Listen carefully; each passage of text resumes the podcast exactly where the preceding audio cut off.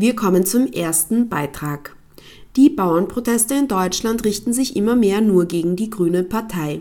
Es kommt immer öfter vor, dass Veranstaltungen der Grünen abgesagt werden müssen und die Teilnehmenden unter Polizeischutz den Saal verlassen. Aber wer steckt hinter den Bauernprotesten? Tatscho Müller nennt sie auch die Schocktruppen der Rechten. Was er damit meint, hört ihr jetzt. Von unten. Das Nachrichtenmagazin auf Radio Helsinki.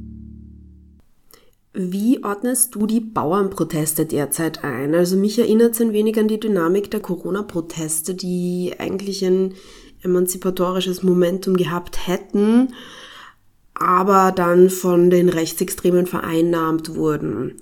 So eine rechtsextreme Vereinnahmung lässt sich auch jetzt beobachten bei den Bauernprotesten, obwohl ja eigentlich die Wissenschaft und im weitesten Sinne auch linke Parteien oder ähm, ökologische oder bestimmte Parteien auch schon lange Lösungen für eine Agrarwende bereitstellen würden. Wie siehst du das? So, ich muss zuerst mal deiner Grundeinschätzung widersprechen, dass ähm, die Bauernproteste ein emanzipatorisches Momentum gehabt hätten. Ich glaube, dass du das viel zu rationalistisch betrachtest. Du guckst viel zu sehr auf die verbal artikulierten Forderungen. Aber, wie ich aus meinen Beziehungskonflikten mit Männern weiß, was Männer normalerweise sagen oder was Menschen sagen, entspricht üblicherweise nicht dem, was sie wollen oder warum sie Dinge tun. Du weißt, dass meine Analyse, ich weiß, was meine Analyse ist, dass die Bauernproteste den verdrängten, im Grunde infantilen Wunsch der Gesellschaft artikulieren, sich nicht verändern zu müssen angesichts der Polikrise, angesichts Klimakrise, Corona etc. und so weiter muss sich eine im Grunde bequeme Gesellschaft verändern. Das will sie nicht, also muss möchte sie verdrängen, was passiert.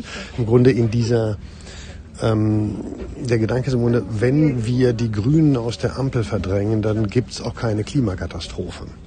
Ähm, und deswegen haben die auch so viel gesellschaftliche Legitimität, weil die im Grunde einen infantilen Affekt ausdrücken, der da ist. Wir stören euch so lange, bis ihr uns mit euren Veränderungswünschen nicht mehr stört oder Zwängen nicht mehr stört.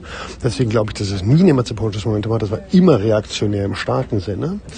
Ähm, es gibt auch keine Vereinnahmung der Proteste, weil was von Rechtsextremen organisiert wird, kann nicht von Rechtsextremen vereinnahmt werden, siehe freie Bauern. Ähm, und die linken Lösungen für die Agrarwende sind völlig irrelevant. Die gives a fuck.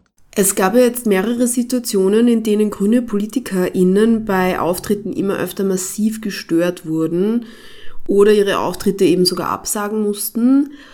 Du schreibst auf Twitter, die Bauern sind die Schocktruppen der rechten Offensive. Was genau meinst du damit? Wenn ich sage, dass die Bauern die Schocktruppen der rechten Offensive sind, dann meine ich, dass das rechte Proteste sind, die von Rechten organisiert werden, wo Rechte kämpfen, die Rechte gut finden dass sie bundesweit oder europaweit einsetzbar sind, dass sie militanzkapabel sind, dass sie Offensivwaffen haben, dass sie organisiert sind und mit gesellschaftlicher Legitimität einfach brutal rechte Positionen durchprügeln können. Was sie jetzt ja auch gegen die Grünen tun. Hass auf die Grünen ist momentan das definierende Merkmal von rechts, weil ja die Grünen nicht nur dafür stehen, was oder überhaupt nicht dafür stehen, was sie tun, sondern für bestimmte Symboliken wie queer, klimakommunistisch, Lastenrad und so weiter und so fort. Dafür stehen, das machen die Grünen natürlich nicht wirklich, aber sie stehen halt dafür. Deswegen ist sie anzugreifen. Zentraler Move der rechten Offensive. Das wird von den Bauern gemacht. Ergo Bauern, Schocktruppen, rechte Offensive. In einem Video auf X, ehemals Twitter, sprichst du die Blockadeaktionen der BäuerInnen gegenüber den Grünen an und wirfst in den Raum, die Veranstaltungen der Grünen zu schützen. Und zwar trotz einer Realpolitik, in der klar wird, dass die Grünen nicht das umsetzen, mit dem sie assoziiert werden, nämlich auch ein Zitat dann von dir, Veganismus, Klimakommunismus, radikal queere Bewegungen. Du sagst, diese Themen werden durch die Blockadeaktionen gegen die Grünen aus dem öffentlichen Diskurs gedrängt. Äh, realpolitisch setzen die Grünen das jedoch nicht um. Das sieht man jetzt auch wieder an der, an der Ampelkoalition. Also welchen strategischen Mehrwert siehst du, die Veranstaltungen der Grünen zu schützen? So, warum würde ich grüne Veranstaltungen schützen wollen als linksradikaler, queerer, Antifa und so weiter? Weil die Grünen momentan für viel mehr stehen, als sie eigentlich tun. Tatsächlich stehen sie gar nicht in der Realität, also im, in der symbolischen Realität für die Policy Moves, die sie machen, sondern sie stehen eben symbolisch für alles Vegane, linke, queere, gegenderte, feministische, trans. Sie stehen für Klimakommunismus und allen möglichen Kram wenn die Nazis es schaffen, sozusagen die lokale Lufthoheit so zu erkämpfen, dass die Grünen da nicht mehr auftreten können, wird es auch ein Lockout für unsere weiteren Positionen, also für die Positionen bedeuten, für die die Grünen symbolisch stehen, auch wenn sie ihnen praktisch, wenn sie sie praktisch konterkarieren. Es geht nicht darum, die Grünen zu schützen. Es geht darum, im Kampf vor den grünen Parteiveranstaltungen den Nazis die Kontrolle über die Straße nicht zu über, überlassen. Ich verstehe nicht, warum wir paar Linksradikalen uns so daran abarbeiten, dass wir zu unseren Positionen stehen müssen. Unsere Positionen sind vollkommen irrelevant. Wir sind vollkommen irrelevant. Das muss, glaube ich, mal eingesehen werden. Und momentan ist es halt so, dass wir uns sofort auf ein neues Kampffeld einstellen müssen. Und wer damit identitären, aber wir sind doch so wichtig, irgendwie rummacht, das hat, glaube ich, in der Strategiediskussion nichts verloren. Natürlich ist es auch so, dass man sich in Bündnissen, sorry, ist Zug, natürlich ist es auch so, dass man sich in Bündnissen nicht völlig ver, ver, ver, verdrehen darf. Aber der Punkt ist, man muss jetzt nicht hinstellen und sagen, ich finde jetzt die Grünen geil. Man muss nur sagen, ich finde die Nazis scheiße und enemy, the enemy is my friend. Die Grünen sind in dem Sinne vielleicht nicht mein Freund, aber sie sind auf jeden Fall ein Ort, vor den ich mich stelle, weil die Nazis da sind. Wenn die Nazis versuchen würden, die CDU platt zu machen, würde ich mich auch vor die CDU stellen.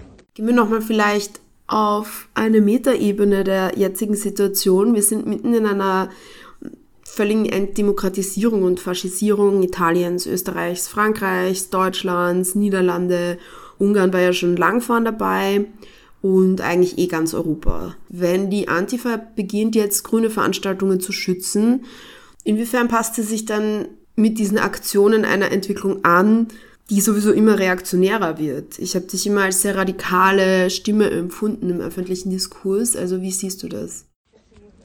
Zum letzten Punkt, eigenen Ansprüche absenkt. Also wenn man die eigenen Ansprüche so absenkt, dass man realistisch und strategisch intelligent agieren kann, dann bin ich da durchaus dafür. Denn wenn man einfach sagt, sozusagen so eine puristische Holier-than-Thou-Politik bringt uns ja auch nicht weiter. Ich will momentan dieses Jahr dazu beitragen, dass die AfD nicht in Deutschland in die Regierung kommt.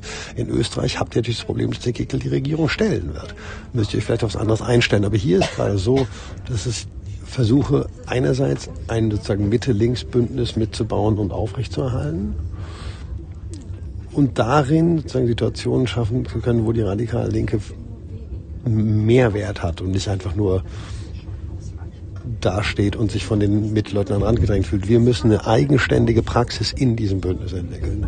Die wird aber halt nicht die alte Praxis sein, sondern unter Umständen militant grüne Veranstaltungen sein. I guess. Das war ein Beitrag zu den Bauernprotesten in Deutschland und eine Einschätzung von Tachio Müller dazu.